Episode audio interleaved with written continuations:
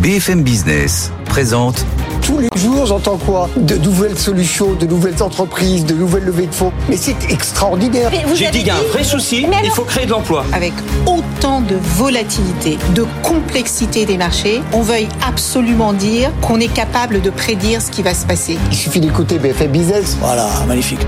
Raphaël Duchemin. Good evening business. Bonsoir à tous, soyez les bienvenus dans Good Evening Business. Et ce soir, évidemment, tous les regards sont tournés vers la Fed et les déclarations de Jérôme Powell, le président de la Réserve fédérale américaine, est catégorique. Son objectif reste de ramener l'inflation à 2%.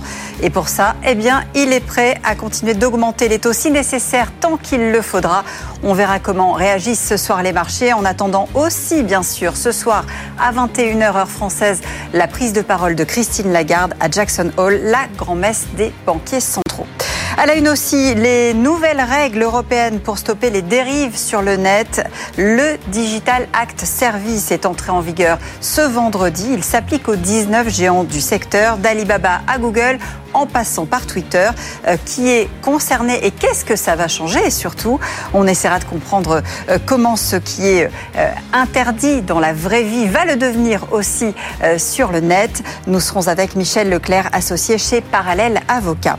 Lundi, les patrons vont se retrouver à l'hippodrome de Longchamp. La rêve se tient pendant 48 heures. Nouveau patron du MEDEF et nouvelles difficultés aussi à aplanir pour Patrick Martin.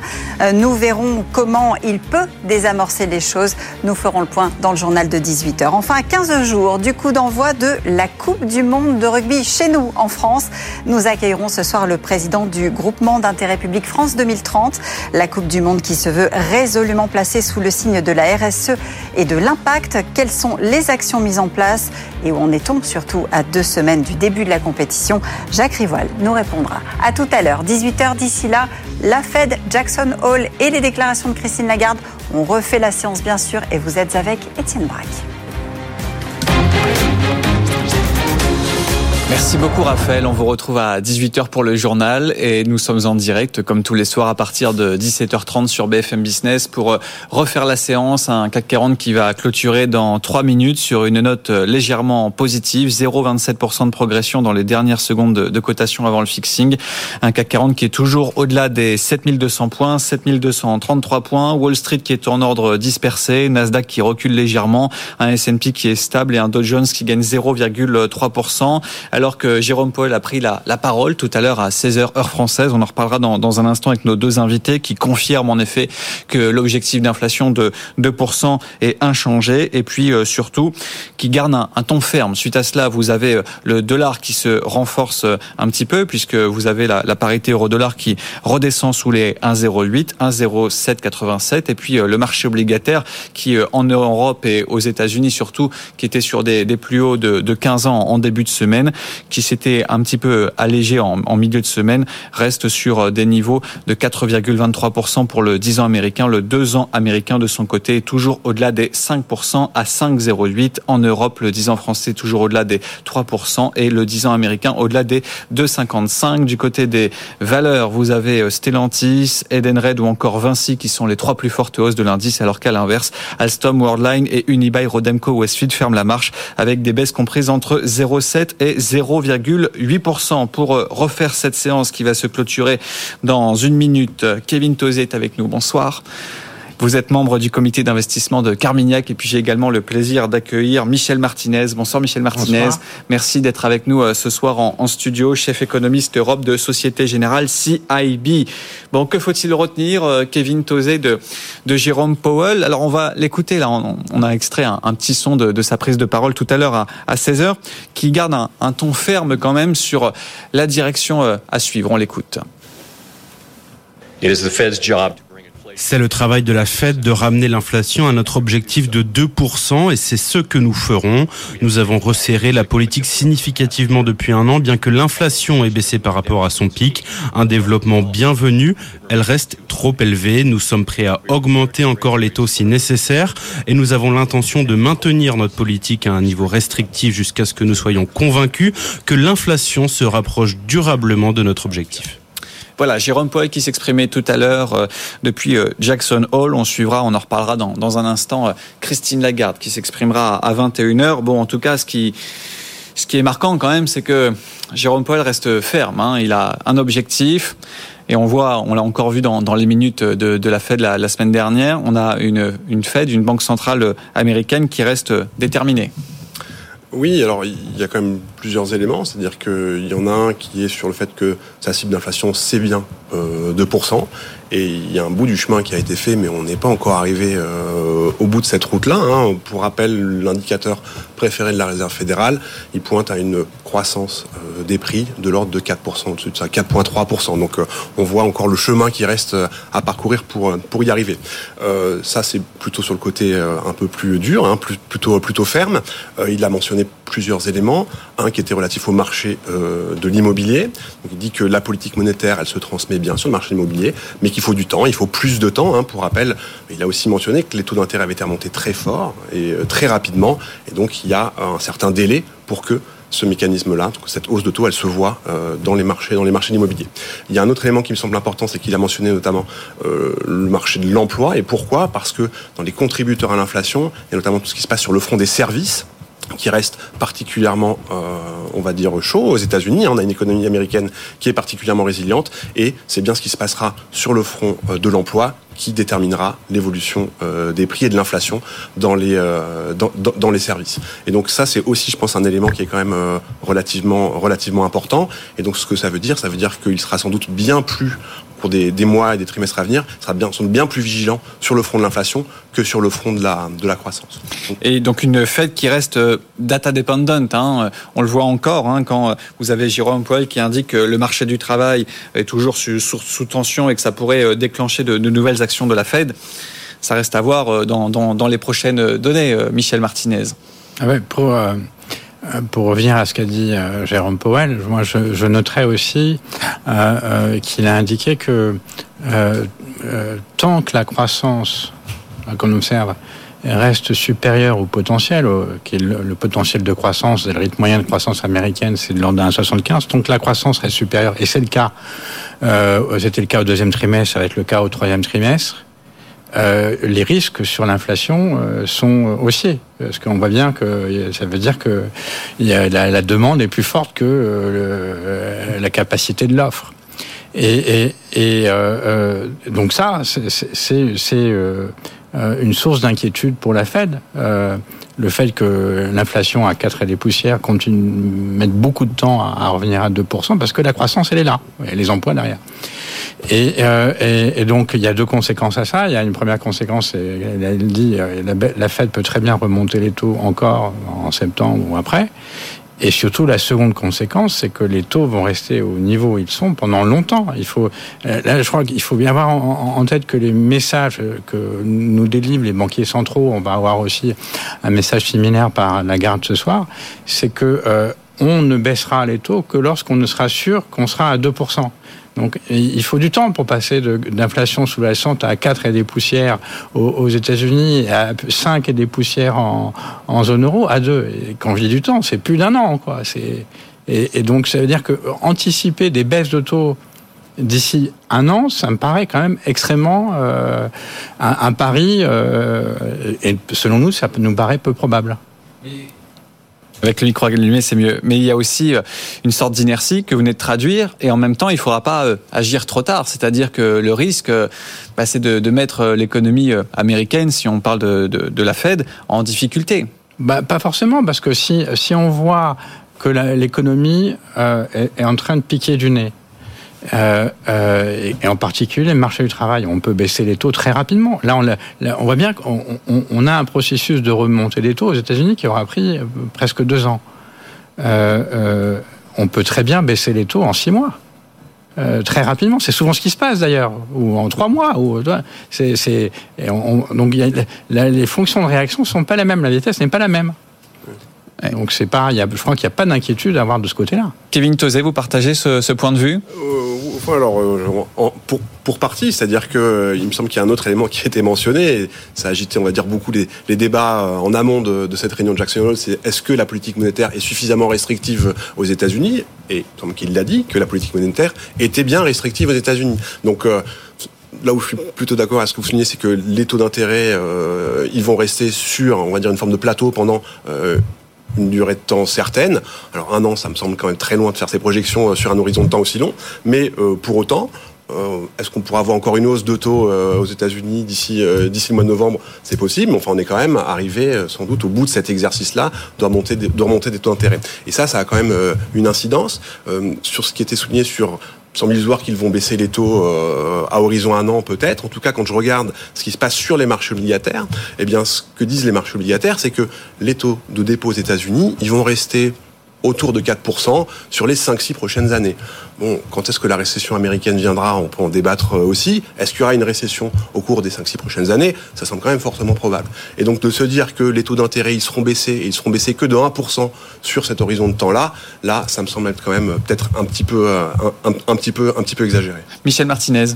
Oui, alors euh, c'est vrai que la politique monétaire est, restrictive, mais après, quand on voit les conséquences sur l'économie américaine, pour l'instant, il n'y a pas de ralentissement, le marché du travail se tient bien, le taux de chômage, il faut bien avoir en tête que euh, la dynamique de l'économie, il y a sa dynamique intrinsèque, il y a les politiques monétaires et la politique budgétaire. La politique budgétaire, elle n'est pas restrictive. Vous connaissez, on a un taux de chômage à 3,5% aux États-Unis on a un déficit public à 6,5% et qui va pas se réduire beaucoup l'an prochain. C'est une configuration qu'on n'a jamais connue.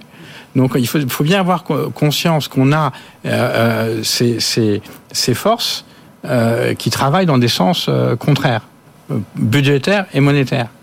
Et on a le budgétaire qui soutient l'activité, l'investissement, la consommation, et le monétaire qui veut le ralentir. Lequel est le plus fort? Ben Pour l'instant, je suis désolé, mais euh, jusqu'à présent, l'impact de la politique monétaire la restriction de politique monétaire n'a pas été euh, énorme. Voilà, il n'a pas été, en tout cas pas au point que l'inflation est, est, en train de revenir tout de suite à 2%. Ce qui explique que l'économie euh, reste euh, résiliente. Hein. Alors certes, on a eu des, PMU ces, ces, derniers jours, là, que ce soit en Europe et aux États-Unis, ils ralentissent, ils sont en contraction, mais si on se concentre sur la, partie américaine, on a quand même un, taux de chômage, vous l'avez souligné, qui reste sur des, niveaux euh, historiques. Vous avez également une consommation qui, tient très bien aux États-Unis. Donc mine de rien, malgré un accès au crédit qui est plus euh, compliqué, ça tient pour l'instant quand même. L'économie américaine, elle tient relativement bien. C'est vrai que, enfin, là, si on parle plus du narratif de marché, on est passé de, ces craintes de ralentissement euh, brutal de l'économie euh, américaine, et puis finalement un atterrissage plutôt en douceur. Et d'ailleurs, à ce titre-là, je pense qu'on peut quand même saluer le travail accompli par M. Powell et, par la Réserve fédérale américaine à réussir à quand même à, et faire en sorte qu'on soit bien dans une phase de désinflation, sans pour autant, eh bien, envoyer l'économie américaine dans le dans le décor. C'est vrai que ces changements de narratif-là, aujourd'hui, encore une fois, ces perspectives de récession américaine, elles n'ont de cesse d'être euh, d'être repoussées. Hein. Je pense que là, voilà, si on, faisait un tour des, stratèges économistes euh, il y a de ça 6-12 euh, mois, voilà, ce qui était semble être indiqué, c'était qu'il y avait une récession aux États-Unis dès cet été. Aujourd'hui, c'est plutôt repoussé, repoussé, repoussé d'un an. Et donc ça, c'est quand même de nature à venir là aussi encourager, ben, sans doute les chefs d'entreprise à voir que cette récession américaine, elle ne vient pas. Et donc, possiblement, on verrait là, on va dire potentiellement, une réaccélération des dépenses d'investissement, par exemple, de la part des, chefs d'entreprise. Et donc, c'est pour ça que la Réserve fédérale est aussi euh, dépendante euh, des données économiques. En tout cas, ça change pas la donne pour la réunion de, septembre. Hein, quand on regarde le, consensus, un hein, statu quo qui est toujours attendu à environ 80% euh, par le baromètre de, de FedWatch. Par contre, ça change un petit peu la donne pour la, la fin d'année. Là, c'est plus compliqué et c'est là-dessus où les économistes ne sont pas forcément d'accord. Baisse de taux, hausse de taux. Plusieurs pistes euh, émergent depuis euh, des mois maintenant. Oui, alors à l'homme de ce qui s'est dit euh, aujourd'hui à Jackson Hole, le scénario le plus probable, c'est sans doute celui d'une pause en septembre et puis potentiellement bah, d'une hausse dans le mois de novembre, parce que être dépendant des données, ça veut bien dire qu'il y a un certain nombre de données qui vont être publiées entre aujourd'hui et la réunion de et la réunion de novembre, et donc ce sera ces données économiques là qui détermineront si en effet on a une hausse de taux, euh, une hausse de taux ou pas. Ça c'est le cas de la Fed. À surveiller ce soir, euh, Christine Lagarde à partir de, de 21 h Est-ce que la situation est très différente ou pas, euh, Michel Martinez? En Europe parce qu'il y, a des, y a des points communs, même si, euh, bien sûr, sur certaines données, euh, l'économie américaine est, bien plus robuste. Euh, il y a des différences. Euh, en particulier, les taux de croissance, la croissance elle est quand même très molle en, zone euro depuis deux ou trois trimestres. et puis, le niveau d'inflation n'est pas le même, par contre. Le niveau d'inflation, il est à, en tout cas l'inflation, voilà, 5,5, c'est autour de ça. C'est un niveau d'inflation qui est plus élevé qu'aux États-Unis. Donc ça veut dire que le, de ce point de vue-là, euh, le, le besoin pour la, la, Banque centrale européenne de remonter les taux est vraiment plus important euh, qu'aux États-Unis. Euh, le, les taux américains sont nettement plus élevés qu'en zone euro, et ce alors que l'inflation est nettement plus élevée en zone euro qu'aux États-Unis. Par rapport à ça, aujourd'hui, comment peut agir Christine Lagarde ce soir? Parce que on en parlait il y a un instant aux États-Unis. Vous avez des relais budgétaires qui sont euh, très importants euh, en Europe, et puis bah, tous les moteurs ne tournent pas à la même vitesse dans, dans l'Union européenne. Mmh. Bah alors déjà, Christine Lagarde ne va pas agir ce soir. Elle va juste répéter, oui. euh, répéter euh, les, les, messages clés. Les messages clés, c'est que bien sûr, c'est la dépendance redonnée. Euh, c'est l'idée que euh, la BCE n'exclut pas remonter encore les, les taux d'intérêt euh, dans les prochains mois. Nous, on pense que la BCE va remonter ses taux en septembre. Et surtout, le message principal, un peu à l'instar de la Fed, c'est que la BCE ne baissera les taux que lorsqu'elle ne sera sûre que l'inflation revient proche de 2%. Et là, je disais tout à l'heure, on est à 5,4% pour l'inflation sous-jacente au mois d'août, euh, ou plutôt en juillet. Euh, avant que ça revienne proche de 2%, il va falloir plus d'un an, euh, voire 18 mois. Et donc, euh, des, à ces taux-là, en tout cas, si on croit le discours des banquiers centraux, des baisses de taux de la Banque Centrale Européenne au cours de l'année de, des 12 prochains mois, c'est très peu probable. C'est très peu probable, alors quand même qu'on a des, des, statistiques euh, en Allemagne qui montrent quand même que la, la situation est, est, complexe. Il y a quand même une économie, euh, notamment oui. dans l'industrie, qui, qui, cale. Elle peut pas le, elle peut pas le négliger ça aujourd'hui, euh, Christine on, Lagarde. On déjà, quand on regarde les données en Europe, il y a, il y a une sorte de dichotomie. Euh, il, y a, il y a une dichotomie entre les données d'enquête et la réalité. Quand vous regardez le PMI, bah, l'enquête PMI ou l'enquête IFO, c'est extrêmement mauvais. On est d'accord, c'est à des niveaux euh, d'habitude qui étaient, euh, qui voulaient dire une récession forte. Et en plus, c'est pas que l'Allemagne, par exemple pour le PMI, pardon, ça concerne l'Europe. Par contre, quand vous regardez l'activité, eh bien, euh, la croissance, elle est molle, mais il n'y a pas de récession. C'est zéro plus, quoi, zéro des poussières. Et même l'industrie, rebondit depuis, le, depuis mars.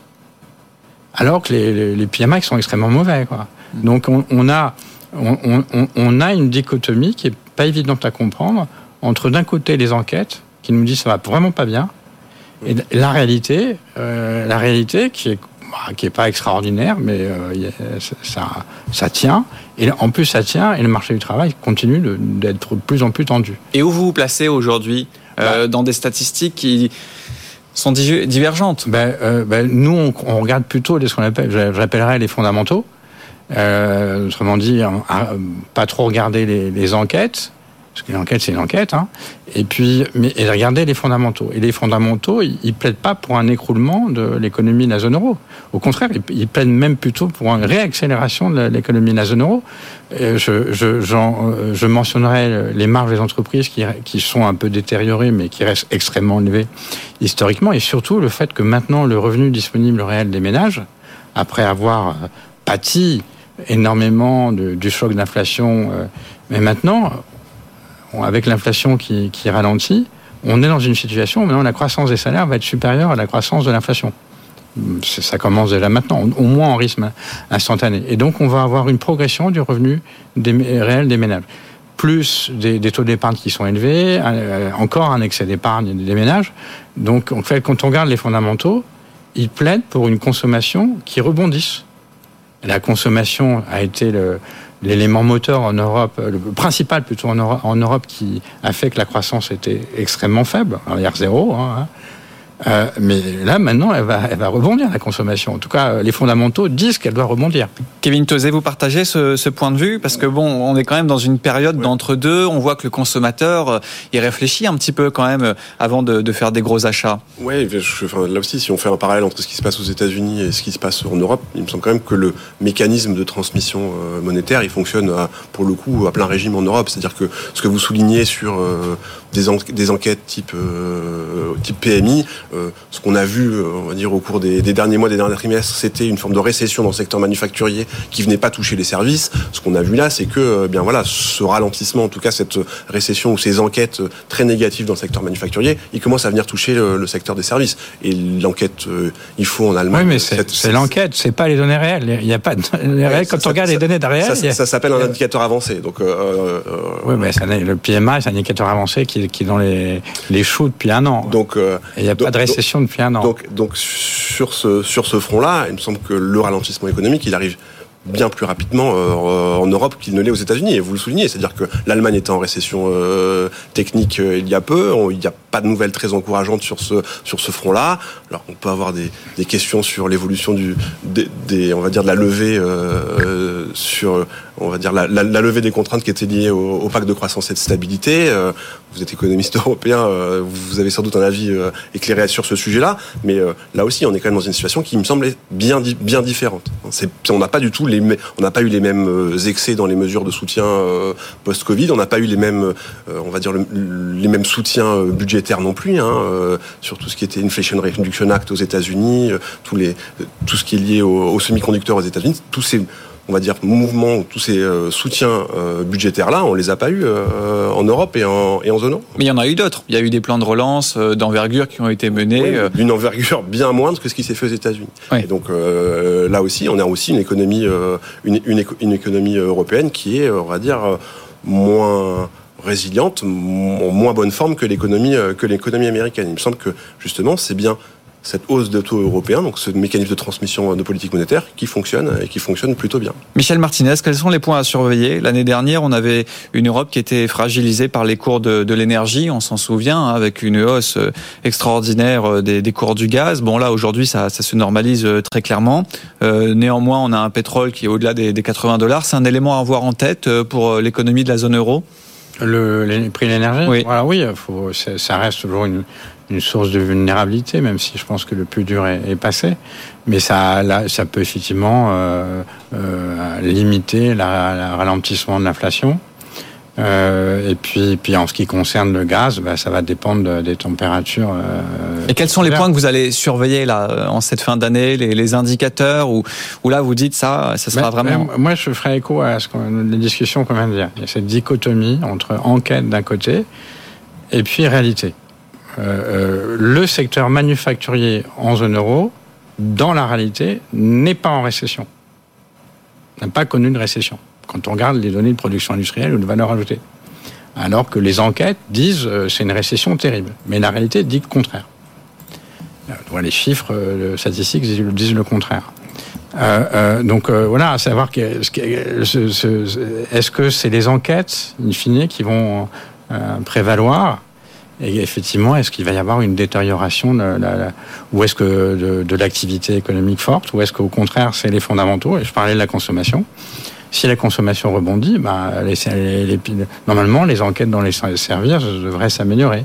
Et en termes d'allocation, comment ça peut se traduire ce, scénario? Ça voudrait dire qu'on pourra avoir un rebond du, marché action dans, les semaines à venir, dans les mois à venir? Bah Après, ça dépend aussi beaucoup des valorisations. Euh, nous, nos, nos dirais, le, nos, stratégies d'action je pense que les marchés actions vont osciller autour d'un range euh, qui n'a pas vraiment de, de, direction. Et même d'ailleurs sur la consommation, parce que finalement, là, ce que je suis en train de dire, c'est euh, la consommation, les volumes devraient rebondir, mais normalement, les marges des entreprises qui ont été extrêmement élevées, hein, historiquement élevées, euh, même la, BCE elle-même expliquait que 60% de l'inflation en zone euro venait des surprofits des entreprises, y compris dans, le secteur manufacturier et dans le secteur de la distribution. Mais donc là, donc les marges devraient normalement baisser, c'est ce qu'on attend.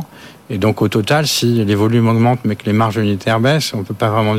Il n'est pas évident qu'il y ait une vraie direction. et d'un secteur à l'autre, en plus, on voit à chaque fois que c'est pas pareil. Non, c'est ça, exactement. Et ça dépend beaucoup des sections. Mais en fait, le, le, le, le, risque, hein, je pense que pour euh, du côté des marchés, c'est que finalement, euh, c'est soit ça, c'est qu'il n'y a pas vraiment de direction claire on n'a pas un atterrissage brutal de l'économie.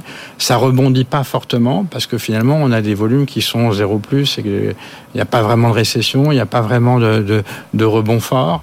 il y a toujours une configuration avec des, prix qui ralentissent très doucement. C'est probablement ça le, scénario central. Kevin Tozé, vous êtes membre du comité d'investissement de, de, Carmignac. Aujourd'hui, on fait quoi chez, chez Carmignac dans un environnement, c'est vrai, où il y a des incertitudes nombreuses quand même euh, il y a plusieurs choses à faire. Alors, on parlait des marchés de taux, on peut commencer par cela. C'est-à-dire que donc sur les marchés américains, on va plutôt être acheteur de taux souverains plutôt sur des maturités entre 3 et 5 ans, hein. c'est-à-dire que pour essayer de bénéficier justement de cet écart entre euh, aujourd'hui des taux de dépôt aux États-Unis qui sont autour de 5% et un marché qui pense qu'on a une forme de plancher, que ces mêmes taux de dépôt descendront jamais en dessous des 4% sur les 5-6 prochaines années, ce qui semble, euh, voilà, ça peut être mis en question sur les quelques trimestres qui viennent, mais euh, encore une fois, quand il y aura un ralentissement économique, eh bien, cette politique monétaire américaine sera plus accommodante, et donc c'est ces instruments-là qui devraient le plus en bénéficier.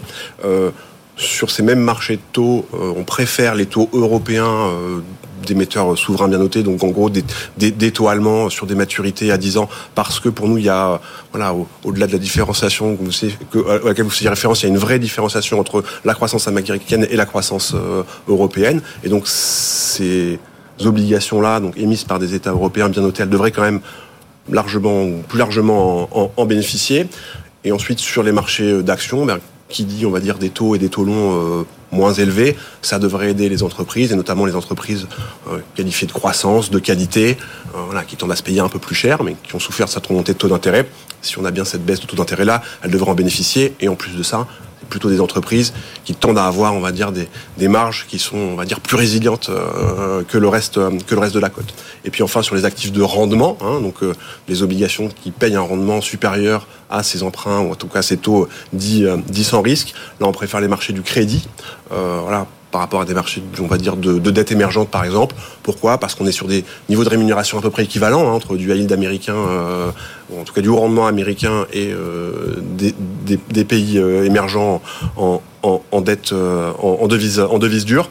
Et pour autant, en termes de valorisation, sur ces mêmes marchés d'obligations corporate à haut rendement, on est voilà 1% au-dessus des niveaux euh, les plus bas qu'on a pu connaître ces dernières années. On est sur des niveaux bien plus resserrés sur ces marchés de la dette émergente. Il nous reste vraiment 20 secondes, hein, Michel Martinez, mais on voit quand même aujourd'hui qu'on est un marché qui est hyper prudent, où euh, on va pas trop sur le risque. C'est-à-dire qu'on reste sur des, des, actifs sûrs. Ça, ça peut durer encore euh, longtemps ben, Oui, parce que comme je, il n'y a pas, il a pas de direction très claire dans. dans les fondamentaux économiques, les grands, les grands indicateurs macroéconomiques. Donc, euh, tant qu'une reprise se matérialisera pas d'une façon franche, soit, soit une récession forte, soit une reprise plus forte. Ouais. Mais là, tout est mou un peu partout. Donc, on n'a pas le temps. En 20 secondes. Après, il y a, voilà, ce on a parlé de, des États-Unis, de l'Europe. Il y a ce qui pourra se passer potentiellement en Chine. Je pense qu'il y a quand même beaucoup d'opérateurs de marché qui, qui, qui se raccrochent à ça pour ce, qui, pourrait venir porter justement ben, et l'économie américaine et les marchés d'actions en général. Merci beaucoup messieurs de nous avoir accompagnés ce soir. Kevin Tozé, membre du comité d'investissement de Carmignac. Merci également à, à, Michel Martinet, chef économiste Europe de Société Générale CIB. CAC 40 qui gagne 0,22% ce soir à la clôture. Semaine positive, plus 0,9% sur l'ensemble de la semaine. Un CAC 40 qui est toujours au-delà des 7200 points, 7229 points. Dans 1 minute 30 précisément, il sera 18h. Vous retrouvez Raphaël Duchemin et le journal de 18h. Et à partir de la semaine prochaine, c'est le grand retour de BFM Bourse à partir de 15h. Très bonne soirée. BFM Business présente. Tous les jours, j'entends quoi? De nouvelles solutions, de nouvelles entreprises, de nouvelles levées de fonds. Mais c'est extraordinaire. J'ai dit qu'il y a un vrai souci, il faut créer de l'emploi. Avec autant de volatilité, de complexité des marchés, on veuille absolument dire qu'on est capable de prédire ce qui va se passer. Il suffit d'écouter BFM Business. Voilà, magnifique. Raphaël Duchemin. Good evening business. Bonsoir à tous, soyez les bienvenus si vous nous rejoignez sur BFM Business. Ce soir, évidemment, tous les regards sont braqués euh, sur Jackson Hole et vers la Fed et les déclarations de Jérôme Powell, le président euh, de la Réserve fédérale américaine, est catégorique. Son objectif reste de ramener l'inflation à 2% et pour ça, eh bien, il est prêt, il le dit, à continuer d'augmenter les taux si nécessaire tant qu'il le jugera utile. On verra comment ont réagi les marchés en attendant aussi, bien sûr, ce soir la prise de parole de Christine Lagarde depuis la grand-messe des banquiers centraux. À la une aussi ce soir, les toutes dernières règles européennes pour stopper les dérives sur le net. Le Digital Act Service est entré en vigueur aujourd'hui. Et il s'applique aux 19 géants du secteur d'Alibaba à Google en passant par Twitter. Euh, qui est concerné Qu'est-ce que ça va changer aussi? Nous essaierons évidemment de comprendre euh, ce qui est interdit dans la vraie vie et ce qui va désormais l'être aussi sur le net. Nous serons avec Michel Leclerc, associé chez Parallèle Avocat. Lundi, notez-le, les patrons se retrouvent du côté de l'hippodrome de Longchamp. La REF se tient pendant 48 heures. Nouveau patron du MEDEF et nouvelle difficulté à aplanir pour Patrick Martin euh, qui va devoir désamorcer la grogne sur les impôts de production. Nous ferons le point et nous serons sur place bien sûr lundi et mardi euh, sur BFM Business. Enfin, à 15 jours du coup d'envoi de la Coupe du Monde de rugby, nous accueillerons ce soir le président euh, du groupement d'intérêt public France 2023, la Coupe du Monde qui se veut résolument placée sous le signe de la RSE et de l'impact. Quelles sont les actions qui sont justement mises en place? Où en est-on aussi à deux semaines du début de la compétition? Les réponses tout à l'heure avec Jacques Rivol. Soyez les bienvenus, il est 18h02. Good Evening Business, le journal. Et toute la planète finance avait évidemment ce soir les yeux braqués sur le Wyoming, le point d'orgue de cette grand-messe des banquiers centraux à Jackson Hole et chaque année la prise de parole de Jérôme Powell qui donne le là de la politique monétaire. Alors stop ou encore, la Fed va-t-elle mettre sur pause l'augmentation de ses taux d'intérêt alors que l'inflation a considérablement ralenti aux États-Unis? Réponse du président de la Réserve fédérale américaine. C'est le travail de la Fed de ramener l'inflation à notre objectif de 2% et c'est ce que nous ferons. Nous avons resserré la politique significativement depuis un an, bien que l'inflation ait baissé par rapport à son pic. Un développement bienvenu. Elle reste trop élevée. Nous sommes prêts à augmenter encore les taux si nécessaire et nous avons l'intention de maintenir notre politique à un niveau restrictif jusqu'à ce que nous soyons convaincus que l'inflation se rapproche durablement de notre objectif. Voilà pour cette déclaration assez courte hein, d'ailleurs de, Jérôme Powell. Bonsoir Étienne Braque. Bonsoir. Euh, beaucoup de fermeté dans les propos du, président de la Fed. Oui, comme on dit dans le jargon, on a un Jérôme Powell qui reste euh, au quiche, hein, qui reste euh, déterminé, ferme à, combattre cette inflation, avec donc un Jérôme Powell qui garde le cap sur les 2%. Hein. Il y avait pas mal de débats. Est-ce qu'il faut garder ou pas cet objectif de 2% Est-ce qu'il n'est pas dépassé? Bon, aujourd'hui, Jérôme Powell coupe court. Il faut garder ce, cap des, des 2%. Alors quand vous regardez aujourd'hui les, anticipations hein, euh, des économistes, euh, des marchés, ils tablent toujours, après cette prise de parole de, de Jérôme Powell, sur un statu quo à 80% en septembre, pour la réunion qui est dans un peu moins d'un mois. Par contre, sur la réunion de novembre, là, c'est beaucoup plus partagé, avec environ 50% euh, des, des, économistes qui estiment qu'il y aura toujours une pause, quand d'autres voient plutôt une hausse de taux. En fait, tout dépendra des données économiques. On l'a encore vu ces dernières semaines. On a une économie américaine qui reste très solide, que ce soit sur l'emploi, avec un taux de chômage qui est quasiment record, la consommation des ménages qui reste très robuste malgré la remontée des taux, et puis euh, pour l'instant un secteur immobilier qui tient plutôt bien. On en parlait juste avant, car vous avez, euh, comme en France, hein, de plus en plus de ménages aux États-Unis qui empruntent à taux fixe. Donc, euh, ce qui fait que pour l'instant, l'effet sur le secteur immobilier se fait encore attendre. Ça sera à surveiller ce soir à 21h également Christine Lagarde, qui là est dans un autre scénario avec une économie européenne qui est dans une autre situation. Et là aussi, c'est très partagé sur les économistes, avec euh, certains qui s'attendent à un statu quo, puisque vous avez euh, Christine Lagarde qui avait laissé deux portes ouvertes euh, au mois de juillet, quand d'autres, on en parlait encore il y a une dizaine de minutes, voient une hausse de taux, car l'inflation reste très forte en zone euro. Merci Étienne. Et vous revenez tout à l'heure, on fera évidemment un point sur la bourse, mais je voudrais qu'on aille aux États-Unis justement rejoindre euh, le correspondant de, BFM Business, Antoine Lard, puisque cette politique des hausses de taux, elle porte manifestement ses fruits dans la lutte contre l'inflation. Et ça fait aussi les affaires, Antoine, du président américain, puisque Joe Biden compte bien en faire un argument de campagne pour aller chercher une nouvelle élection. Oui, l'inflation a vraiment plombé le mandat et la popularité de Joe Biden. C'est vrai qu'on a atteint des niveaux historiques l'été dernier, d'où le mécontentement des Américains. Faire baisser les prix, c'est donc devenu la priorité pour euh, le président et il a pris plusieurs mesures pour euh, réduire les tarifs des médicaments, par exemple, ou pour fluidifier les chaînes d'approvisionnement. Ça, c'était un vrai problème après euh, le Covid. Il y avait des pénuries qui alimentaient l'inflation. En parallèle, bien sûr, il y a eu l'action de la Fed et tout cela a fini par payer. L'inflation a été divisé par 3 en un an, le tout sans faire dérailler l'économie qui se porte toujours aussi bien. Pas de récession en vue, du moins à ce stade. Plus important encore, les salaires désormais augmentent plus vite que l'inflation. Les Américains gagnent à nouveau du pouvoir d'achat. Ça n'était plus arrivé depuis euh, deux ans. Alors Joe Biden désormais mise sur ses bons résultats pour se faire réélire euh, l'an prochain. La Maison Blanche fait le pari que les Américains vont finir par ressentir concrètement euh, cette embellie. Pour le moment, ça ne marche pas vraiment. Joe Biden n'arrive pas à capitaliser sur ses succès.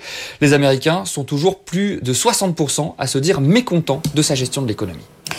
Antoine Lara à Washington pour BFM Business et on va continuer évidemment à débattre de ce qui s'est dit ce soir à Jackson Hall. Nous serons tout à l'heure avec euh, Florent Yelpo en charge de la macroéconomie euh, chez Lombard Odier IM et Mabrouk Chetouane responsable de la stratégie globale de marché pour Natixis, Natixis Investment.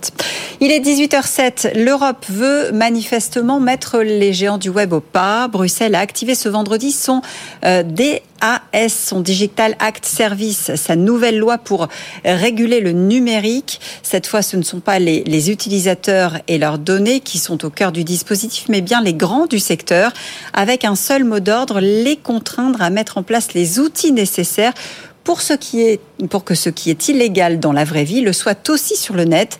Alors, qui est concerné? On voit ça tout de suite avec Frédéric Simotel. Ce texte regroupe en effet une série d'obligations pour les services numériques qui s'appliquent d'abord à 19 très grandes plateformes. Il remplace une directive datant de 2000 avant la démocratisation d'Internet, donc il était temps de faire cette mise à jour. Alors qui est concerné par le DSA Eh bien le DSA va encadrer les plateformes et intermédiaires en ligne assez accessibles au sein de l'Union européenne. Cette liste inclut les réseaux sociaux, les moteurs de recherche, les applications de, sites mobiles, les vendeurs de, euh, de réservations de voyage, d'hébergement. On y retrouve bah, les noms que l'on connaît tous, hein, les Google Search, euh, les TikTok, les YouTube, les Instagram, les Snapchat, les Wikipédia ou encore Zalando et Booking. L'unique critère de sélection, c'est d'avoir au moins 45 millions d'utilisateurs actifs au sein de l'Union européenne, c'est-à-dire 10% de la population en Europe. Que prévoit le DSA Alors pour les réseaux sociaux, il faut une modération des contenus haineux ou illégaux et, et ceux qui font de la désinformation, mise en place d'un mécanisme de signalement des contenus et accès aux données à des fins de recherche. Il faut aussi expliquer les systèmes de recommandation, il faut plus de transparence des algorithmes, interdiction de la publicité ciblée à destination des mineurs ou visant des données sensibles comme l'origine ethnique, l'orientation sexuelle ou les croyances religieuses. Pour les places de marché, il va falloir mettre en place le contrôle de l'identité des vendeurs tiers, euh, obligation d'informer les acheteurs dès qu'elles détectent un produit illégal ou une contrefaçon.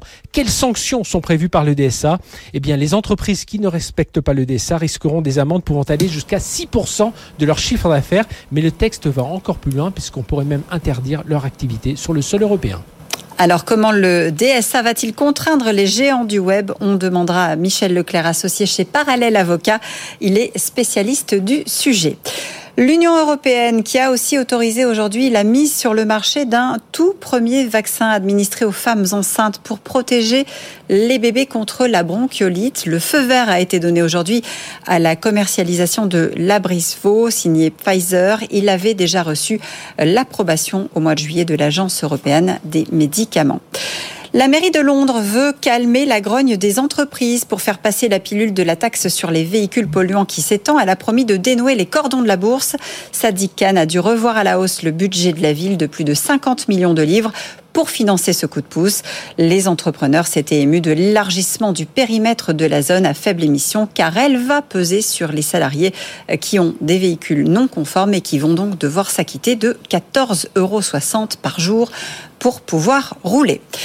C'est le grand rendez-vous de la fin de l'été. Il marque aussi euh, la rentrée lundi et mardi. BFM Business sera bien sûr en direct de la REF. Good Morning Business, les experts, Good Evening Business, mais aussi 90 minutes depuis l'hippodrome de Longchamp au plus près de ceux qui font l'économie.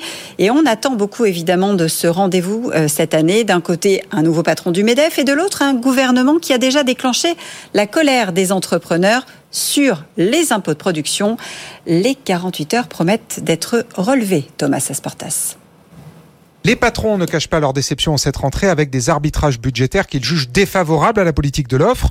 Leur principal motif de mécontentement, c'est le revirement du gouvernement sur la CVAE. Certes, l'impôt sera supprimé, mais en 2027 et non pas en 2024. Et c'est la deuxième fois que le gouvernement repousse la disparition de cet impôt de production. Résultat, les patrons auront encore 3 milliards d'euros de CVAE à payer l'an prochain. Et ce n'est pas le seul sujet qui préoccupe les chefs d'entreprise. Des élus de la majorité poussent pour supprimer les allègements de charges au-delà de 2,5 SMIC. Le gouvernement veut taxer les sociétés d'autoroutes pour développer le ferroviaire et les compagnies aériennes seront davantage imposées au nom de la transition écologique. Les patrons s'inquiètent enfin des arbitrages à venir sur les arrêts maladie qui seraient moins remboursés par la sécurité sociale et davantage par les entreprises.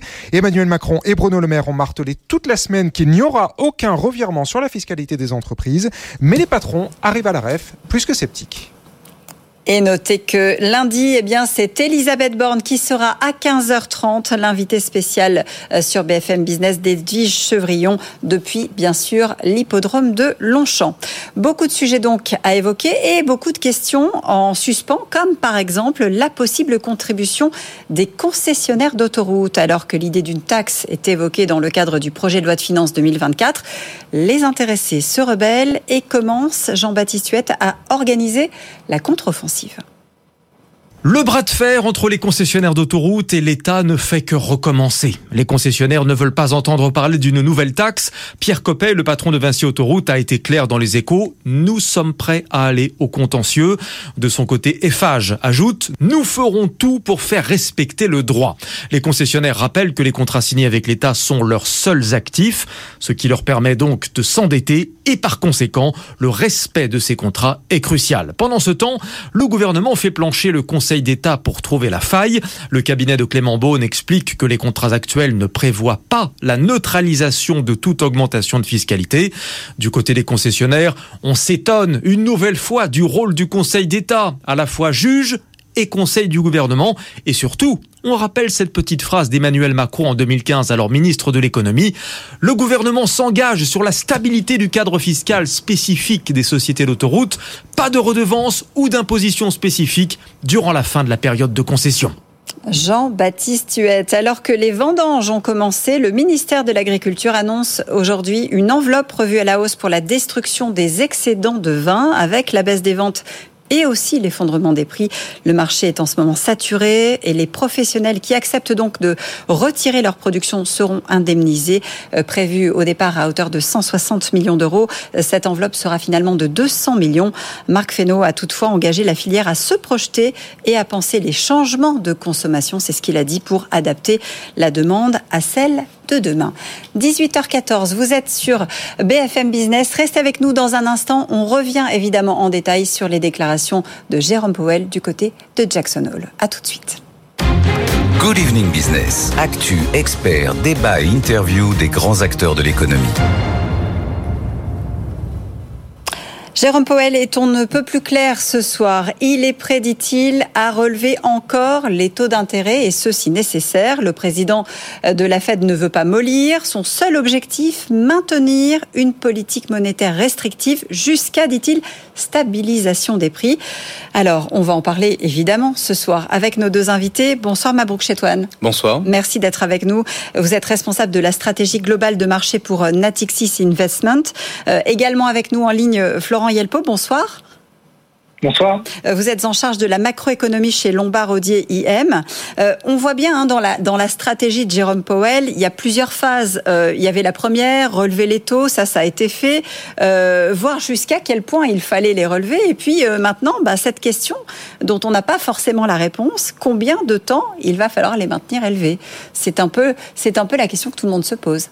C'est la question qu'il qu'il pose par ailleurs également, puisque au fond, dans son discours, il y avait il a fait cette fois-ci preuve de pédagogie en quelque sorte, quand on se souvient notamment du discours de l'an dernier, qui a été, on va dire, un peu expéditif. Donc là, cette fois-ci, il a même prévenu au départ qu'il serait un peu plus long et beaucoup plus, euh, euh un peu, il entrerait davantage dans le détail. 12, 12 minutes, hein, c'est ça Oui, voilà, 12 minutes contre effectivement un discours qui a été encore une fois euh, l'an dernier euh, plus qu'expéditif. Mais là, ce qu'il faut retenir, il y, y, a plusieurs choses. Premièrement, il indique clairement qu'aujourd'hui, le niveau finalement de ce qu'on appelle par exemple le taux neutre euh, est, au est en dessous finalement des taux réels ce qui veut dire qu'effectivement, on a une politique monétaire qui est contraignante pour l'économie. Par ailleurs, il ajoute effectivement que la croissance surprend la hausse. Il ajoute également que finalement, il y a plusieurs facteurs qui laissent entendre que les canaux de transmission de la politique monétaire ne sont plus les mêmes, que les délais de transmission ont changé également. Il cite euh, par ailleurs le, le, marché, le marché résidentiel. Donc on a aujourd'hui tout un tas de facteurs qui fait que la Fed, je pense, ne sait pas vraiment. Ne sait pas vraiment finalement si elle doit continuer à, augmenter les taux d'intérêt directeurs, effectivement, on risque bah, cette fois-ci de, d'accélérer en quelque sorte euh, le ralentissement de l'économie américaine, ou si elle doit tout simplement les maintenir sur une période de temps relativement longue, puisqu'aujourd'hui, on est dans une situation un peu inédite où ce qu'on savait finalement des canaux de transmission des politiques monétaires ne fonctionnent plus, ou alors fonctionnent différemment. Et donc, il faut prendre le temps pour pouvoir analyser tout ceci. Et donc, peut-être que la stratégie optimale consisterait finalement à garder des taux d'intérêt directeurs longtemps élevés. J'ai envie de vous dire, euh, et vous réagirez peut-être, euh, Florian Lipo, finalement, ce qu'on sait, c'est qu'on ne sait rien. C'est un petit peu le, le, le, point qui a été fait euh, durant ce meeting. Il y a une certitude euh, qui semble absolue et euh, une grande incertitude. La certitude absolue, c'est celle que les baisses de taux, le pivot de la Fed, n'est pas pour demain. Le message a été clair, cinglant. le marché qui avait commencé à anticiper euh, un, un, tirage euh, plus dovish de la Fed, euh, notamment pour le début de l'année prochaine, ces anticipations sont mal placées. Je pense que le message a dû être écouté ce soir. Ce qui est plus incertain, comme le disait Mabrouk, c'est on a devant nous deux scénarios possibles. Un scénario où les taux sont restent élevés pour longtemps, et un deuxième scénario où les taux devraient être plus élevés et rester plus élevés pour longtemps. Donc, la certitude, c'est les taux vont rester élevés pour un certain, pour un certain nombre de, de mois, de trimestres, jusqu'à ce qu'on ait effectivement une transmission à l'économie réelle. Maintenant, euh, ce que dit Powell, c'est nous naviguons euh, aux étoiles euh, sous un siège nuageux. je pense que l'image est assez claire. ils sont dans une phase d'incertitude marquée. On, on a tendance à se moquer un petit peu d'eux lorsqu'ils disent qu'ils sont data dependent, qu'ils sont dépendants des données. Aujourd'hui, ils naviguent réellement à vue et, mine de rien, la prudence reste de mise, c'est-à-dire qu'ils font preuve d'une certaine forme de gestion des risques aujourd'hui. Et ça, c'est plutôt une bonne nouvelle sur le fond. Euh, J'entends effectivement hein, cette euh, navigation à vue, euh, ce pilotage un petit peu à l'air du temps, parce que c'est vraiment ça. On attend d'avoir les signaux de, de l'économie réelle, de, de voir comment ça réagit par rapport aux décisions pour ajuster un peu. Mais ça fait quand même 11 fois que les taux sont relevés. C'est cette stratégie, elle a commencé à porter ses fruits, en tout cas aux États-Unis. Ça ne veut pas dire pour autant que l'inflation est sous contrôle. C'est un peu ça le message. Attention, n'allons pas trop vite en besogne. Exactement. Et il euh, y a un terme que Florian a évoqué, c'est le risk management. En fait, c'est une des premières fois où Powell introduit justement cette notion dans son, dans un de ses discours de politique monétaire au cours finalement de ces derniers mois l'air de dire finalement, attention, là, il va falloir se montrer extrêmement prudent parce qu'on n'est pas loin finalement de pouvoir commettre une erreur d'évaluation finalement de la situation macroéconomique concernant les prix, concernant l'activité. Et donc, il ne faut pas non plus se tromper. Donc, pas relâcher la pression. Pas relâcher la pression, mais pas non plus effectivement en mettre trop. Donc, le dosage est effectivement très difficile. Et là où la Fed n'est pas du tout aidée en quelque sorte en ce moment, c'est que on a une politique budgétaire qui continue, elle, finalement, de pousser l'économie, soutenir effectivement l'investissement. Ça a été abondamment commenté durant cet été puisqu'on voit effectivement les premiers impacts de l'IRA notamment et de tous les plans euh, qui ont été votés par l'administration Biden, notamment sur euh, la partie semi-conducteur, etc. Donc tout ceci commence effectivement à soutenir, enfin continue de soutenir la, la croissance. une croissance plus forte veut dire effectivement plus de tension, notamment sur les prix.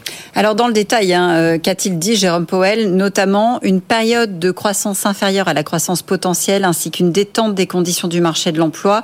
Il prévient que, que tout indice d'une croissance supérieure à la tendance pourrait bloquer de futurs progrès sur l'inflation et demander un resserrement monétaire. Donc on est bien euh, vraiment dans, dans, cette, dans ce double discours euh, en attendant de, de, voir ce qui va se passer, euh, quels sont les signaux qui, qui vont, Florian, être, être envoyés. Effectivement, euh, il y a une idée qui, euh, qui a fait partie quelque part de la politique monétaire moderne, qui est l'idée du fait que ces banquiers centraux sont, je le disais, euh, data dependent, donc ils sont dépendants des données. On a l'impression aujourd'hui qu'on a franchi une étape euh, dans, dans cette façon de penser. On pourrait dire qu'ils sont euh, no casting dependent, c'est-à-dire qu'ils sont perpétuellement en train de regarder finalement où est-ce qu'on se situe aujourd'hui et on avance petit pas par petits pas dans notre appréhension du scénario macroéconomique. Alors, que nous disent justement ces indicateurs de, de no casting, notamment euh, ceux de la fête d'Atlanta qui sont souvent euh, cités, c'est qu'aujourd'hui, on observe qu'une partie importante des données économiques américaines font preuve d'un redressement. C'est-à-dire qu'on n'est pas du tout dans cette, dans cette situation où les hausses de taux amènent un ralentissement profond de l'économie, comme il le mentionne. On a vu une forme de ralentissement et ça fait maintenant quelques plusieurs semaines ce qu'on capte dans ces signaux-là, c'est plutôt un redressement de l'économie américaine, c'est-à-dire une reprise sans récession. Euh, il y a de quoi agiter les banquiers centraux, il y a de quoi expliquer euh, une partie de la teneur du discours de, de Powell aujourd'hui. Donc vous voyez, il y, a un, il y a un shift, il y a un mouvement de ce data dependent vers euh, du no casting dependent, c'est-à-dire on, vraiment on navigue à vue, euh, on marche sur la pointe des pieds pour découvrir le scénario euh, économique qui s'offre à nous. Je vous vois sourire, Mabrouk. Non, j'aime bien le, le, le, terme now casting dependent. Donc euh, non, mais ça renvoie ça renvoie à plusieurs plusieurs choses, enfin plusieurs aspects théoriques, etc. Avec qui, euh, enfin dont on discute beaucoup avec Florian notamment. Donc c'est pour ça que je souris. Euh, je voudrais qu'on s'intéresse à ce qui va se passer ce soir aussi, parce que Christine Lagarde va prendre la parole à, 21h, euh, les autres banquiers centraux également. Euh, mais euh, qu'est-ce qu'elle peut, elle, décider? Parce que clairement, la, zone euro est pas du tout dans la même situation que les États-Unis. Euh, les mêmes efforts ont été faits, on a relevé les taux. Alors, on en est au huitième, huitième, à la huitième fois, hein, mais elle a parlé à un moment donné, en tout cas, elle n'a pas fermé plutôt la, la porte à la possibilité de suspendre en disant je suspendrai peut-être, mais ça ne veut pas dire que ce sera sur le long terme. Il y aura derrière une, une reprise des hausses. Euh, c'est quelque chose qu'elle peut peut-être amorcer ce soir? En fait, la, BCE se met exactement dans le sillage de la Fed. C'est-à-dire qu'en gros, euh, Christine Lagarde, lors de, son dernier, de sa dernière conférence de presse, a indiqué qu'il était possible que, enfin, qu'il était euh, même plus que probable que la BCE entre désormais dans un mode data dependent également. C'est-à-dire qu'en gros, jusqu'à présent, c'était un peu one way. C'était dans une direction. De toutes les façons, on a de l'inflation. On a un problème d'inflation sous-jacente. Ça ne baisse pas. Donc l'inflation purgée de sa composante volatile ne, baisse, ne montre aucun, signe finalement de, de fébrilité en quelque sorte. Euh, même si on a une inflation totale qui baisse, mais ça c'est vraiment secondaire en quelque sorte. Et il y avait clairement aucun doute. Même Christine Lagarde s'est même octroyé entre guillemets la possibilité de pouvoir préannoncer les futures hausses de taux. On s'en souvient effectivement, mm-hmm. euh, on s'en souvient l'an euh, dernier. Et donc cette fois-ci, c'est un peu différent. La situation change. On arrive finalement sur une phase un peu entre les deux. La croissance un peu ralentie donne des signes de faiblesse finalement euh, quand on regarde notamment certains indicateurs euh, avancés de la, du cycle. On a, on a aujourd'hui la, conviction que ça s'affaiblit un peu. Et pour autant, est-ce qu'on aura un affaiblissement de la croissance des prix? Pas sûr. Pas sûr, puisqu'on a des prix dont on, ça a été aussi, c'est un terme qui est revenu assez fréquemment, des prix visqueux, des prix en fait qui, euh, une réforme de rigidité des prix à la baisse. Et donc ça, c'est un peu plus marqué en zone euro que ça ne l'est aux États-Unis. Et in fine, ça pourrait effectivement freiner, en tout cas, l'appétence de la BCE à vouloir stabiliser, en tout cas atteindre une forme de statu quo ou alors euh, finalement faire cette pause. Donc je pense que l'idée en fait d'un banquier central dans le pilotage de sa politique monétaire, c'est d'acheter une option possible qu'elle n'existera pas finalement si jamais les datas ne vont pas dans son sens. Euh, Florian, vous faites la, même analyse. Est-ce que c'est une piste possible finalement qu'elle fasse une pause euh, momentanée, qu'elle reprenne la, politique de, hausse de taux après le mois de septembre? Oui, c'est notre notre scénario euh, euh principal. J'ajouterai juste deux éléments. Euh, le premier, c'est qu'à la différence de la Fed, la BCE garde un œil sur sa monnaie, sur l'euro. Hein. C'est aussi l'un des canaux par lesquels on peut observer, euh, on peut arriver euh, à, à, ralentir cette inflation en faisant monter l'euro. Hein. lorsque la Fed s'est permis quelque part de faire preuve d'isolationnisme et, et d'être un peu plus agressif que les autres, ça fait monter le dollar, ça fait baisser l'euro. C'est pas une bonne nouvelle pour la BCE. Donc ça, c'est un élément qui va jouer comme dans, dans, comme un risque, si vous voulez, dans ce scénario de, de stabilité euh, des taux européens. Et le deuxième élément qui va de l'autre côté euh, complet du, du spectre, c'est que euh, les dernières nouvelles qu'on a de l'économie allemande, euh, au travers de l'enquête euh, IFO, euh, qui est plutôt une bonne enquête de suivi de la conjoncture allemande, donne plutôt des signes défavorables, plutôt des signes de ralentissement. Je, je vous coupe à l'instant. Effectivement, le, le, ministre allemand de l'économie a appelé à agir pour faire sortir le, le pays du marasme après la, la confirmation de la, stan, de la stagnation effectivement du, du PIB au, au deuxième trimestre. Ça vient à l'instant de, de tomber. Oui, du coup, la, la, BCE, elle va devoir balancer entre ces deux éléments, c'est-à-dire euh, maintenir euh, un euro qui doit rester fort si vous voulez effectivement voir l'inflation reculer, mais néanmoins faire face à une zone qui, elle, donne des signes de ralentissement, euh, et notamment euh, le cœur de la zone donne des signes de ralentissement. Donc, vous voyez, c'est aussi, euh, c'est toujours plus complexe dans le cas de dans le cas de la zone euro. Je, pense que Mabrouk ne, ne, n'en démentirait pas. Bah, oui, non, je souris parce qu'effectivement, l'hétérogénéité de la zone fait que le pilotage de la politique monétaire pour la BCE est beaucoup plus complexe qu'aux, qu'aux États-Unis. Ça, c'est le premier point. Et le deuxième point, c'est qu'il ne faut pas oublier que ce cycle, il y a plusieurs particularités, dont une qui est qu'on a une contraction industrielle et manufacturière. C'est quasiment clair à peu près partout. Hein, quand vous regardez les, enquêtes PMI, ISM euh, en Chine, aux États-Unis, en Europe, on a effectivement un cycle un secteur manufacturier pardon, qui, qui est en ralentissement très net, alors que le secteur des services, lui, justement, continue, lui, sa progression. Et en Europe, on a justement des pays qui sont plus sensibles à l'un, euh, à l'un des secteurs, enfin, au secteur manufacturier par rapport au secteur des services. Alors, je sais que vous n'avez ni l'un ni l'autre de boule de cristal, je n'en ai pas non plus, et manifestement, les banquiers centraux sont dans la même situation, mais c'est jusqu'à quand cette, euh, situation, cette politique euh, Jusqu'à quand est-ce qu'on va la, devoir, devoir la mener pour lutter contre l'inflation? Bah, Jérôme Powell a été très clair, hein, jusqu'à ce que l'inflation, effectivement, revienne de manière tangible euh, autour, de la, autour de 2%. Alors, personne n'est dupe. hein. Quoi qu'il en coûte, si vous me passez l'expression Le whatever it takes, effectivement, cette fois-ci, je pense que euh, non, il y a quand même euh, là encore le whatever it takes a été, à mon sens, neutralisé par euh, encore une fois cette expression, enfin cette, cette idée de on va, j'ai aussi piloter les risques, gérer les risques. Faut pas oublier que toutes les banques centrales ont également dans leur mandat la stabilité financière. Monter les taux d'intérêt de manière trop rapide et trop violente entre guillemets pourrait produire euh, une, finalement une pourrait déstabiliser finalement certains certains acteurs économiques et financiers. Et on voit bien que c'est pas le moment d'introduire la volatilité, notamment quand on voit ce qui se passe en Chine, certes. Le, le, secteur chinois résidentiel et le secteur bancaire ne sont pas hyper connectés en quelque sorte au, euh, au, secteur au, euh, à l'économie mondiale, mais néanmoins c'est pas le moment entre guillemets de rajouter des couches entre guillemets de volatilité là où il n'y en a pas besoin en quelque sorte. Le higher for longer entre guillemets je pense est véritablement le euh, la clé de voûte aujourd'hui de la politique monétaire aux États-Unis et partout dans le monde. Florian?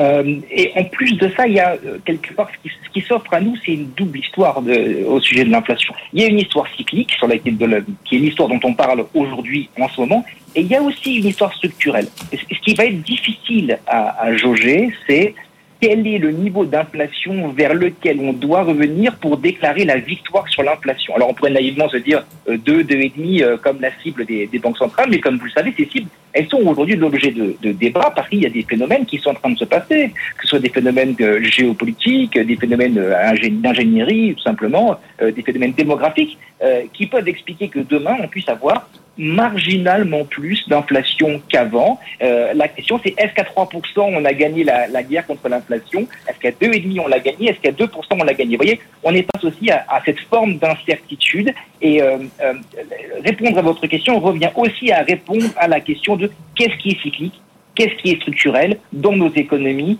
et aux États-Unis. Eh oui, il faut savoir où, on met le, curseur, effectivement. Merci beaucoup, messieurs, de nous avoir aidés à, mieux comprendre ce qui est en train de se passer du côté de, Jackson Hall en ce moment, puisque je vous le rappelle, Christine Lagarde prendra la parole tout à l'heure. Il est 18h29, vous restez avec nous. Euh, Dans un instant, on va parler rugby, puisque dans 15 jours, ce sera le coup d'envoi de la Coupe du Monde. Mais d'abord, je vous donne cette information qui vient de tomber à l'instant. L'intersyndicale va appeler à une mobilisation en France. Ce sera le 13 octobre. Ce sont les syndicats qui s'expriment. Ils veulent parler salaire et économie. On en saura plus évidemment euh, dans le journal de 19h. À tout de suite. Good Evening Business. Actu, experts, débat et interview des grands acteurs de l'économie. 18h31, soyez les bienvenus si vous nous rejoignez sur BFM Business. L'impact économique total de la Coupe du Monde de rugby pourrait s'élever, c'est ce que avait chiffré euh, le cabinet Deloitte à 2 milliards 400 millions d'euros. Euh, ça y est, hein, d'ailleurs, les, les premiers euh, effets commencent à se faire sentir, parce que dans les villes hautes, euh, les kits ont commencé à être distribués aux commerçants notamment pour qu'ils se mettent aux, aux couleurs de l'événement. Événement qui va se tenir très bientôt, dans 15 jours, 8 septembre, 28 octobre, 600 000 personnes attendues. On est dans le compte à rebours. Bonsoir Jacques Révoil. Bonsoir. Merci d'être avec nous. Vous êtes le président du groupement d'intérêt public France 2023. Vous aviez promis une compétition à l'impact positif, hein, c'est bien vos mots. Euh, l'ambition depuis le début, c'est de faire de cette Coupe du Monde un événement sportif responsable. Euh, vous avez pris des engagements très concrets. D'abord, d'abord sur l'économie circulaire. Euh, je crois que dans les villes hautes, justement, on en parlait, tout a été pensé en, en proximité. Tout à fait. On a, on a voulu, je crois que c'est pour la première fois, en fait, dans le cadre des grands événements sportifs, prendre notre responsabilité sociétale. Et effectivement, et on a d'ailleurs demandé l'avis des Français qui nous ont dit on vous attend sur ce territoire-là. On vous attend pas uniquement sur votre capacité à faire une, grande, une belle compétition sportive, à faire une grande fête populaire, mais vous devez aussi avoir des actions très concrètes sur le domaine de l'environnement, le domaine de la, de l'inclusion, le domaine de la responsabilité sociétale des entreprises.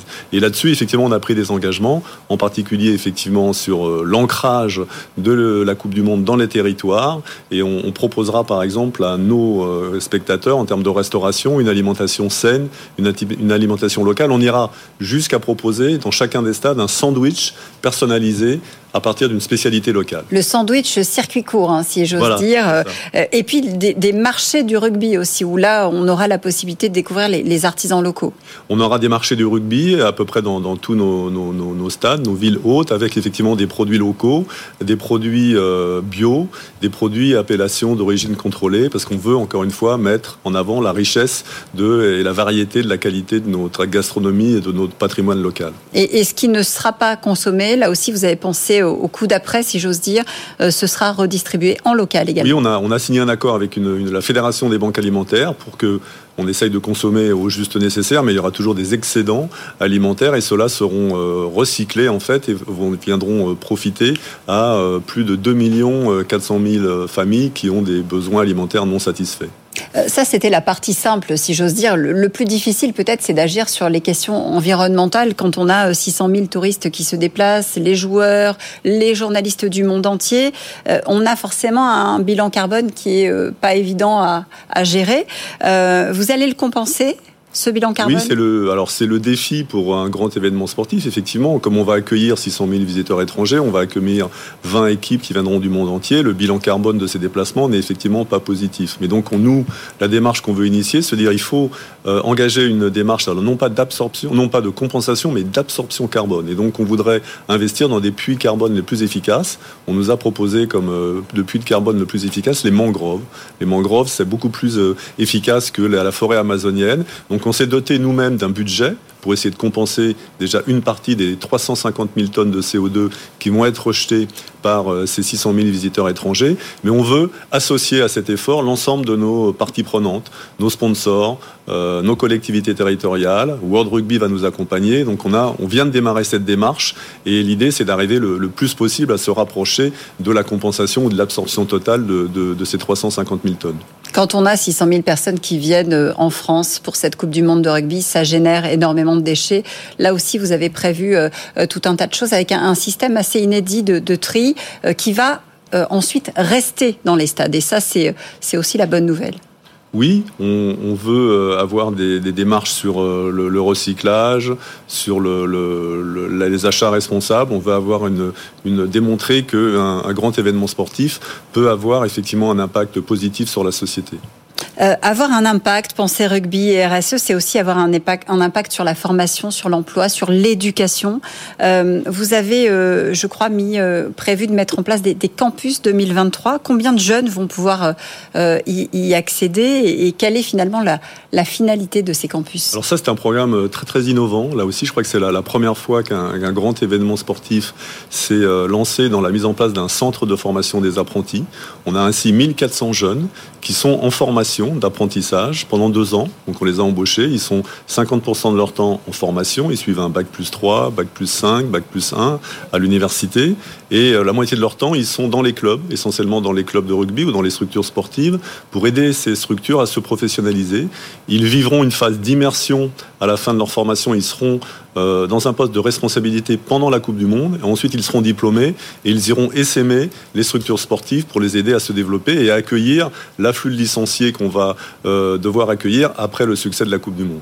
C'est vrai que le rugby et la RSE sont deux mots qu'on entend de plus en plus, hein. peut-être peut-être d'ailleurs plus que dans d'autres sports. En tout cas, c'est une volonté clairement affichée. Il y a beaucoup de clubs en France qui qui sont partie prenante déjà.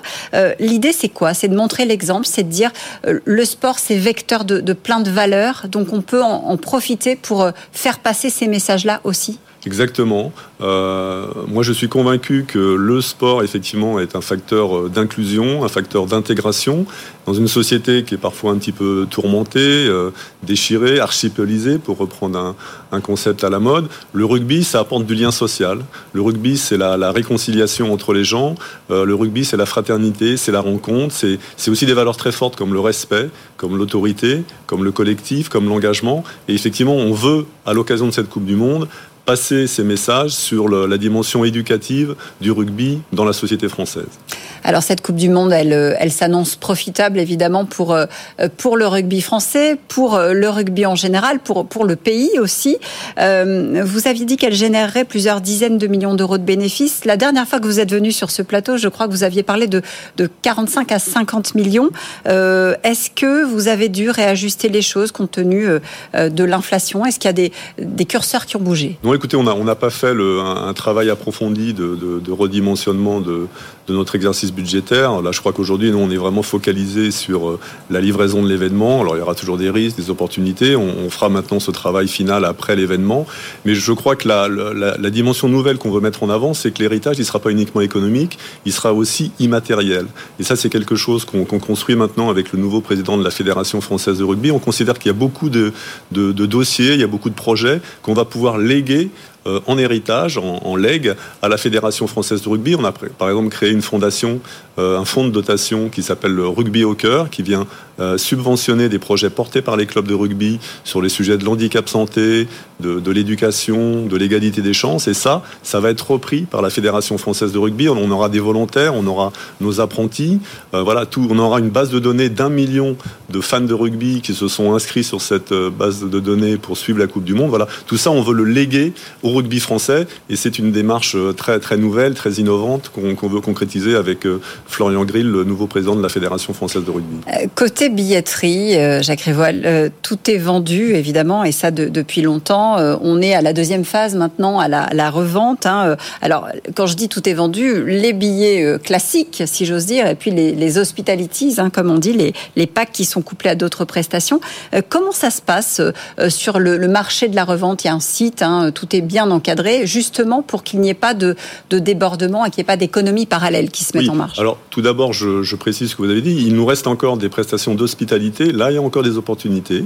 Donc, une prestation d'hospitalité, c'est une belle place en catégorie, euh, en catégorie 1 ou or, et lié à une prestation de restauration en loge, en salon, en, village. Donc là, il y a encore pratiquement sur tous les matchs et dans, toutes les villes, il y a encore des opportunités pour les clients qui voudraient euh, euh, acquérir ce type de prestations. Et sinon, pour les places dites sèches, c'est-à-dire sans prestation de restauration, là, on a cette plateforme de revente, effectivement, qui est un service qu'on veut proposer à nos spectateurs pour ceux qui ont eu la chance d'acheter des packs équipes, des packs euh, villes. Pour qu'il n'y ait pas de marché noir qui se développe. Voilà, et donc ils revendent au prix d'achat, c'est sécurisé c'est sécurisé, c'est important. Il n'y aura, y aura pas de fraude sur, euh, sur l'identité du billet et c'est le prix d'achat plus 10% pour couvrir les frais de gestion.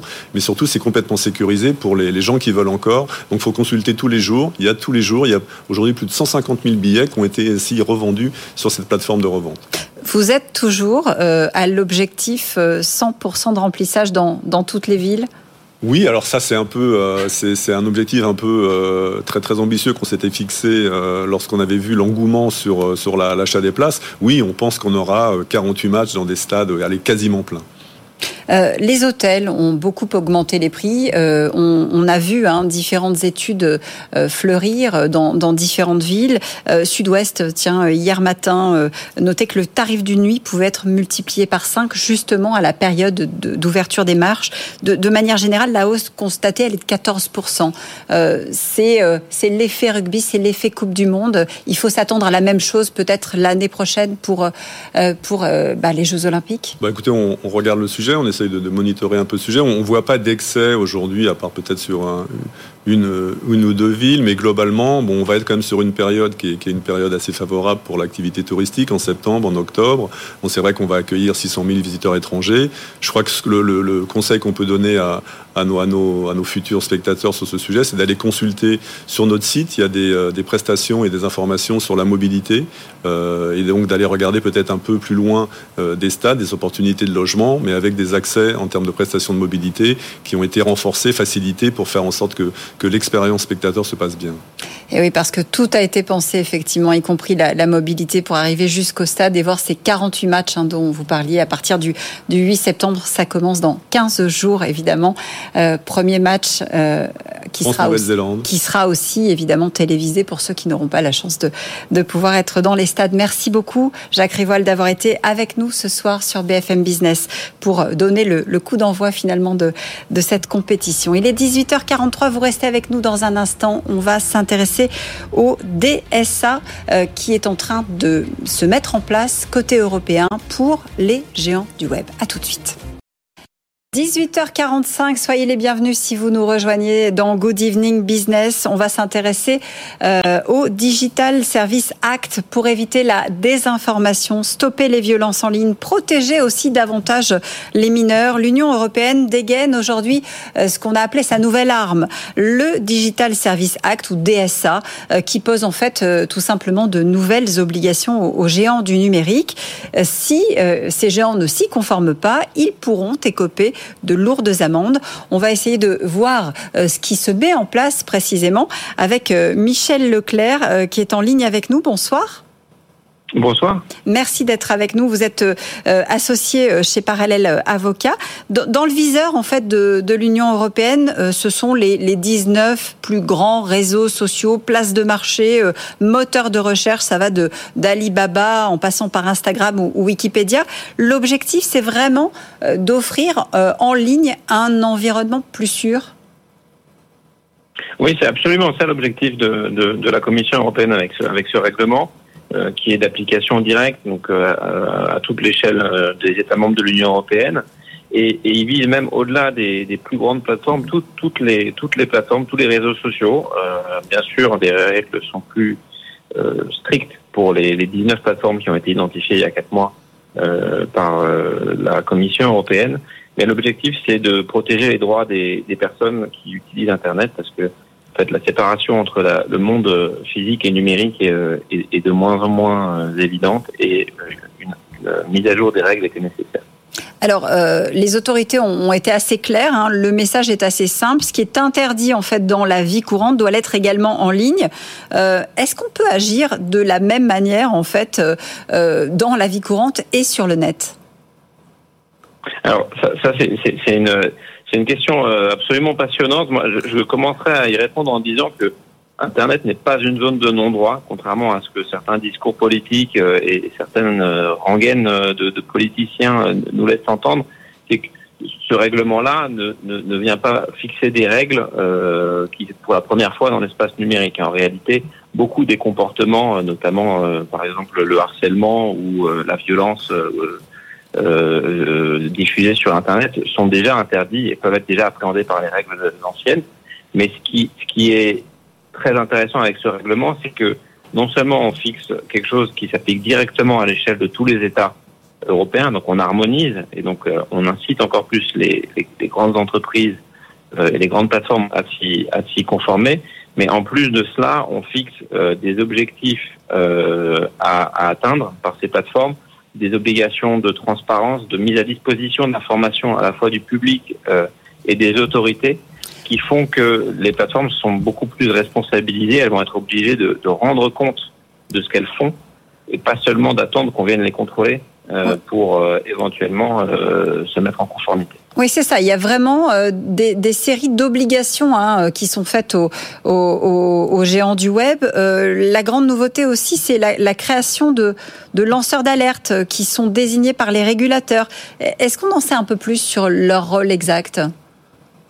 Alors, effectivement, le, le, ce, que, ce, que, vous appelez lanceur d'alerte, moi, je, je, je ça, ça, ça m'évoque le, le, mécanisme de notification et de signaleurs de confiance, effectivement, mmh. qui sont euh, des mécanismes prévus par le, par le DSA, qui prévoient euh, de faciliter, donc c'est une obligation mise à la charge des plateformes, de, des dispositifs qui permettent de faciliter la notification de, de ce que des internautes, et certains qui sont désignés comme signaleurs de confiance, donc ça peut être aussi des associations, des entités euh, qui ne sont pas des personnes physiques, mais des personnes morales, de signaler des comportements ou des contenus, évidemment, euh, illégaux. Donc, ça peut être de la pornographie, de la violence euh, ou, ou, des, ou des produits illégaux.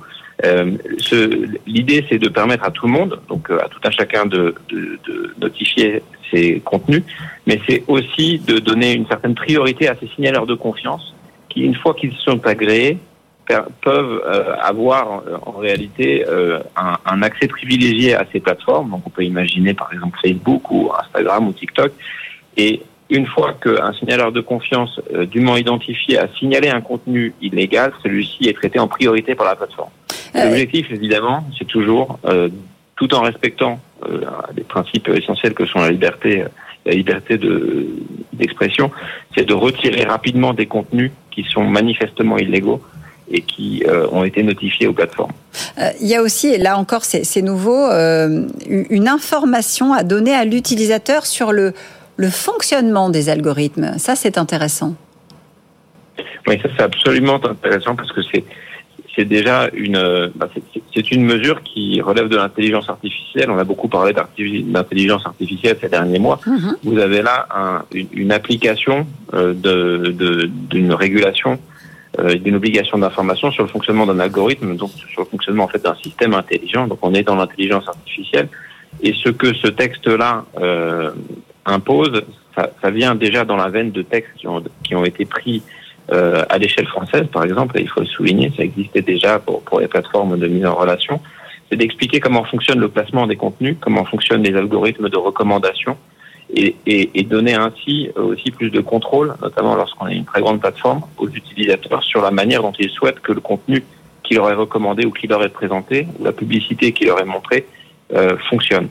Donc euh, vous allez avoir de plus en plus, euh, si, si, si, le règlement est, est, mis en application et dûment observé, euh, de plus en plus de contrôle quand vous êtes un utilisateur sur le contenu qui vous est présenté et d'informations aussi sur qui est l'auteur de ce contenu et quelle, est, quelle en est la source pour lutter contre, évidemment, la désinformation, euh, lutter contre les contenus illégaux et euh, donner davantage de contrôle aussi à, la personne sur la manière dont on l'abreuve d'informations quand elle utilise un réseau social ou une plateforme. Vous avez dit le mot, hein, Michel Leclerc, si effectivement euh, euh, tout ça entre réellement en vigueur, si effectivement c'est respecté, parce que on a vu que certains avaient annoncé, comme Google euh, hier, se mettre en conformité.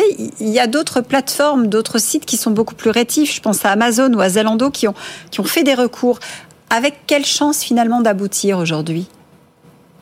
Alors effectivement, Amazon et Zalando ont, ont, fait des recours pour contester euh, leur, leur classement, euh, enfin leur, désignation en tant que très grande plateforme au sens du règlement. Euh, donc ça, c'est un recours juridique qui est en cours. C'est très difficile de, de se mettre à la place de, de disons des, des, juges qui vont qui vont décider de la question, mais il est certain que cette, cette réglementation inquiète euh, et euh, certaines plateformes essaient de ben, d'échapper aux obligations qui sont les plus les plus les plus strictes qui, qui, qui pourraient s'appliquer à elles puisque évidemment quand on est une très grande plateforme au sens du règlement, comme l'a été désigné dans Facebook, mais aussi donc Amazon et Zalando, on a le plus d'obligations. Les, les, plus petites plateformes euh, ont moins d'obligations. Et, et est-ce qu'on a aujourd'hui clairement euh, du côté de Bruxelles les, les, moyens de les faire respecter ces obligations Qui va veiller finalement à leur, à leur bonne application? On parle, je crois, de d'audit indépendant euh, sous l'œil évidemment de, de l'Union européenne. Oui, la Commission européenne peut peut peut, peut, peut conduire des missions d'audit.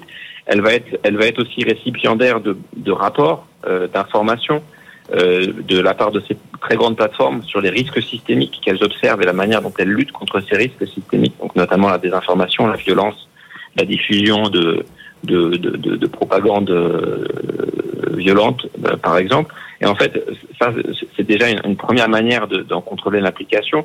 La manière dont, dont les utilisateurs vont s'en saisir va aussi avoir un impact sur les plateformes, puisque euh, les utilisateurs vont pouvoir euh, introduire euh, de plus en plus donc de notifications euh, à, à ces plateformes. Mais vous avez aussi tout le système de sanctions qui, qui est prévu, euh, qui est dissuasif, un petit peu comme comme c'est le cas avec le, le RGPD, euh, qui euh, a, a un arsenal de, de sanctions qui peut aller euh, dans des Jusqu'à sommes euh, 6% du chiffre d'affaires, hein, c'est bien ça? Oui, euh, c'est c'est un, c'est un pourcentage du chiffre d'affaires et en fait c'est un c'est quelque chose qui qui a euh, qui a naturellement un, un effet euh, puisque évidemment quand on tape au portefeuille on tape euh, là où ça fait mal. Et donc euh, on va on va je, je pense qu'on va euh, il va y avoir nécessairement une période de mise en conformité un peu comme on l'a eu avec le RGPD qui est un autre règlement euh, euh, qui portait sur les données personnelles qu'aujourd'hui tout le monde connaît. Aujourd'hui ça fait cinq ans. Euh, et, et aujourd'hui, tout le monde connaît, tout le monde a vu beaucoup de changements, tout le monde a, a, a aussi observé beaucoup de, ben, de décisions de sanctions et de contrôles à toutes les échelles. Et je, je, fais le pari qu'on va avoir un, mécanisme similaire avec, avec ce DSA. Euh, en France, euh, on, doit, je crois, examiner la loi sur la régulation de l'espace numérique à la rentrée. Il va falloir se mettre en, en conformité, là aussi, avec la, la réglementation européenne et, et ces nouvelles normes en vigueur? Absolument, la, la, la loi sur, euh, sur l'espace numérique est, est en cours d'examen euh, au Parlement, en particulier maintenant euh, à l'Assemblée nationale, et elle, euh, elle met en œuvre euh, beaucoup de beaucoup de, de dispositions qui s'adaptent à, à ce DSA, mais qui aussi parfois sont plus spécifiques sur la protection des mineurs, la vérification de l'âge en ligne, c'est aussi une des grandes thématiques aujourd'hui dans l'espace numérique, cette protection des mineurs à juste titre, euh, est, de- est devenue une grande préoccupation parce qu'on se rend compte que, bah, que les plus fragiles, qui ont souvent beaucoup accès euh, à ces plateformes, sont des mineurs et que les plateformes doivent être responsabilisées, ainsi que tous les utilisateurs. Et donc, je, je, l'arsenal va se complexifier. Et je pense que la France va continuer de jouer un rôle euh, spécifique parce qu'on on, on, on- on est un pays qui a historiquement, dans l'espace numérique, toujours pris des règles euh, plus plus spécifiques, Plus dur, plus dur, on peut le dire, hein, que, que, que la réglementation européenne. Euh, on pense Oui. aussi à, à Nice 2, hein, qui est en, en- en train de, de, de se mettre, de se mettre en place. Euh, oui, euh, j'ai pas, bien entendu ce que vous avez dit sur. euh, Je dis qu'en général, on, on prend des, on prend des décisions qui sont bien souvent au-delà de, de, ce qui est, de ce qui est édicté par la réglementation européenne. Tout à fait. C'est une des spécificités du, législateur euh, français. Euh, et pour, parler des plateformes, l'une des, bah, l'une des manières dont, dont ça, dont a été le cas, c'est que depuis 2016, vous avez à l'échelle française, ça fait sept ans aujourd'hui, des obligations euh, pour les plateformes qui ciblent et qui opèrent en France de- d'informations sur la manière dont elles classent, dont elles référencent les contenus, euh, et donc une, une rubrique spécifique que doit, qui doit figurer euh, sur les sites français de ces plateformes sur la manière dont elles présentent le contenu. Ce qui, quand on voit le DSA, est évidemment quelque chose qui, euh, qui, qui, qui préfigure ce qui existe euh, en matière de recommandations et de publicité pour, pour le DSA aujourd'hui. Merci beaucoup de nous avoir expliqué effectivement comment ça va fonctionner, hein, ce fameux DSA qui est entré en vigueur aujourd'hui. Et il y aura une deuxième salve, si j'ose dire, à partir du, mois de février. Merci Michel Leclerc d'avoir été euh, avec nous ce soir dans Good Evening Business. On reste ensemble 18h57 dans un instant. Ce sera l'heure de votre journal. À tout de suite. Good Evening Business. Actu, experts, débat et interview des grands acteurs de l'économie.